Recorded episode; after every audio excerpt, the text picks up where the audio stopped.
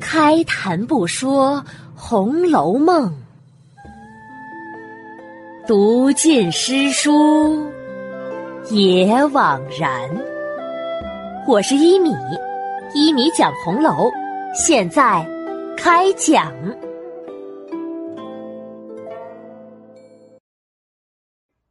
第三百集，王熙凤笑戏彩斑衣。上一集啊，讲到贾母批评了说书故事的俗套，正说着呢，凤姐走上来，笑着斟酒，罢了罢了，酒冷了，老祖宗喝一口酒，润润嗓子，再掰谎。再揭穿谎言就是了，这一回就叫做掰谎记。故事就出在本朝本地本年本月本日本时。老祖宗一张口，难说两家话。花开两朵，各表一枝，是真是谎，且不表。先说。那关灯看灯的人，老祖宗，且让这二位亲戚吃一杯酒，看两出戏之后，再从左早化言掰起，如何呀？他一面斟酒，一面模仿说书的笑说着，未曾说完呢，众人呐都已经笑倒了，两个女先生啊也笑个不住，都说。哈哈哈！哈奶奶好口才呀！奶奶要是一说书，真连我们吃饭的地方都没了。薛姨妈笑着指指外面：“！你少要在这儿起劲儿，外头还有别人呢，比不得往常。”凤姐儿啊，笑着接口：“！哈哈哈！”外头的比我大的也只有一位甄大爷，我们还是论哥哥妹妹的，从小啊就一处淘气，淘了这么大。这几年因为我嫁进来做了亲，如今不知已经改了多少，立了多少规矩了。即便不是从小的兄妹，就是按帛书来论，那二十四孝上有搬衣戏彩的典故，他们不能来戏彩，不能引老祖宗笑一笑。我替他们在这里好不容易引得老祖宗笑了一笑，多吃了一点东西，大家都应该喜欢，都应该谢我才是啊！难道反会笑话我不成？哎呀，没有道理的！听他这样说，宝玉脖梗下的大石头心中暗笑：哈哈哈哈！谁说凤姐儿不读书就没有文化呀？她的文化。可都是从说书唱戏的戏文上学习的呀。这斑衣戏彩就是个典故，说的是春秋时期，楚国有位隐士，名字叫老来子。这个老来子啊，非常孝顺父母，对父母呢体贴入微，千方百计的来讨父母的欢心。为了让父母过得快乐，老来子。特地养了几只美丽、擅长啼叫的鸟儿，让父母玩耍。他自己呢，也经常引逗鸟儿，让鸟儿发出动听的叫声。他的父亲听了很高兴，总是笑着说：“这鸟声真动听啊！”老来子见父母笑容满面，心里非常高兴。其实老来子年纪也不小了。已经是年过七十了。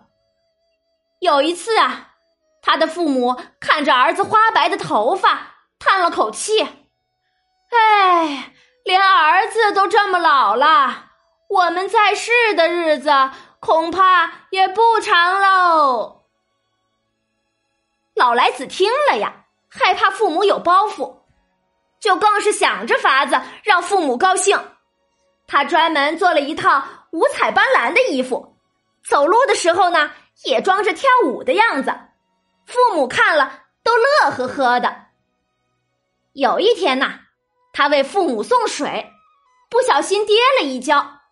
他害怕父母伤心，就假装故意摔倒的样子，躺在地上，还学着婴儿的啼哭，并在地上打滚，做小儿状。他的父母啊，果然还真的以为老来子是故意跌倒打滚的，于是笑着说：“来子真好玩啊，快起来吧！”这就是著名的二十四孝之一的斑衣戏彩，也叫戏彩于亲。凤姐儿的这个典故用的好啊！她说她是替贾母的儿子辈、孙子辈。来想尽办法让年事已高的贾母心情舒畅的，哎呀，真是八面玲珑的人呀！果然，贾母也笑了。哈哈哈哈！这两日我竟没有痛痛快快的笑一场了，今儿倒是亏了凤丫头，才让我笑得心里痛快了些。我再吃一盅酒吧。贾母说着，吃了半杯酒，又命宝玉：“宝玉，你也敬你姐姐一杯去。”见贾母让宝玉来敬自己，凤姐儿啊，忙笑着走到贾母跟前，拿起贾母的那半杯酒来，哈哈哈哈哈哈！不用他敬。我来沾个光，沾沾老祖宗的寿吧。说着呀，就把贾母的半杯剩酒给吃了，转身把杯子递给了丫鬟。丫鬟将温水浸的热杯换了一个上来。这时啊，丫鬟们也把各席上的杯都撤了去，另将温水浸着待换的杯斟了新酒上来。然后王熙凤才归坐。这时啊，女先生问：“老祖宗，如果您不想听刚才的那书，或者我们给您弹一套曲子听听，如何呀？”贾母想了想，说道：“这样吧，你们两个对一套《将军令》就是。”这将军令啊，是一种乐曲，原本是军队中发令时所用的鼓吹之曲，后来呀，仿制其调子，被制作成各种乐曲。这种乐曲常用于戏曲中的开场音乐和为摆阵等场面伴奏的。民间艺人也常吹奏弹拉此曲，以增加节日的气氛。这两位女先生听了，忙就和弦暗调的拨弄起来。听了一会儿啊，贾母问：“现在是几更天了？”一个婆子忙回：“老祖宗三更了。”难怪身子觉得有些寒，想必是冷气沁过来了。听了这话呀。早有丫鬟拿了贾母添换的厚衣裳送来。王夫人起身笑着劝：“哈哈哈哈母亲，您不如挪进暖阁里地炕上坐吧。反正这两位亲戚也都不是外人，有我们在这里陪着就是了。”贾母听了，笑着指指里间：“哈哈哈哈既然这样说。”不如大家都挪进去，岂不都暖和了？王夫人犹豫着：“嘿呀，只是恐怕里头坐不下呀。”哈哈哈哈我自有道理，听我的安排，也不用这些桌子了，里面只用两三张并起来。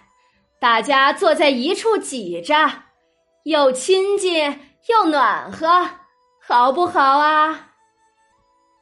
众人都附和：“嗯，这才有趣，这才有这才有趣呢。”说着，大家站了起来，众媳妇忙撤去残席，在里面一横顺并了三张大桌，另又添换了果品菜肴，一一摆好。众人随着贾母进来，贾母便说：“这里地方小，就都不要拘礼了，只听我的分派，让你们怎么做就怎么做就是。”说着，便做了安排，让薛姨妈、李婶正面上坐，自己东边西向坐了，让宝琴、黛玉、湘云三个人紧依着自己左右坐下，对宝玉一指：“你挨着你娘去坐。”于是，邢夫人、王夫人之中夹着宝玉，宝钗等姊妹。在西边坐下，挨次下去，便是娄氏带着贾俊，尤氏、李纨中间夹着贾兰，下面横头的便是贾蓉之妻。贾母对外面吩咐：“真哥，你就带着你的兄弟们去吧，我再说说话，也马上就要睡了。”哎。那我们给老祖宗请个安就走。贾珍在外面答应着，就要进来请安告辞。贾母忙制止：“快去吧，你们都不用进来了，我们里面才做好的，你们进来又都要起来，麻烦。你快歇着去吧，明日还有大事儿呢。”贾珍呐，这才忙答应了，不再进来，只是又笑着建议：“应该留下蓉儿斟酒才是。”嗯，正是忘了他，让他留下给我们斟酒。外面的贾珍答应了一个事，留下贾蓉，自己转身带领贾琏等人出来。命人将贾从、贾黄各自送回自己家去。等只剩下贾珍、贾琏两个人的时候，两个人呐相对一笑，自是欢喜。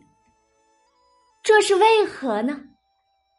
欲知详情啊，请下一集继续收听一米播讲的《红楼梦》吧。本集呀。王熙凤不禁不让我们赞叹她一声，真是孝顺。有可能王熙凤孝顺贾母是有着自己的打算，有着巩固自己在家中地位的自私。可是我觉得呀，里面是有很大的真心。比如本集的一个细节，他用评书的口气逗乐贾母和大家，又讲了。戏彩斑衣的典故。当贾母让宝玉去敬他一杯酒时，他却不让。这里面就有一个“孝”字，因为贾母让宝玉去敬他，实际上代表着贾母。王熙凤啊，是不愿意接受长辈的礼的。第二点，他上去喝了贾母剩下来的半杯酒，这里面。就是关心了，因为他见贾母刚才说要喝一杯，却只喝了半杯，王熙凤就知道贾母的杯中酒有点冷了，贾母啊才没喝完。于是他上去喝了，还说贾母高寿，这是自己在沾贾母的光。这种心细和对贾母的关心，我觉得呀。是做不出假来的，不能不让人感动。有人会说，怎么能读出来贾母酒冷的这点呢？该不是我故意给王熙凤脸上贴金吧？实际上啊，曹公是给了暗示的。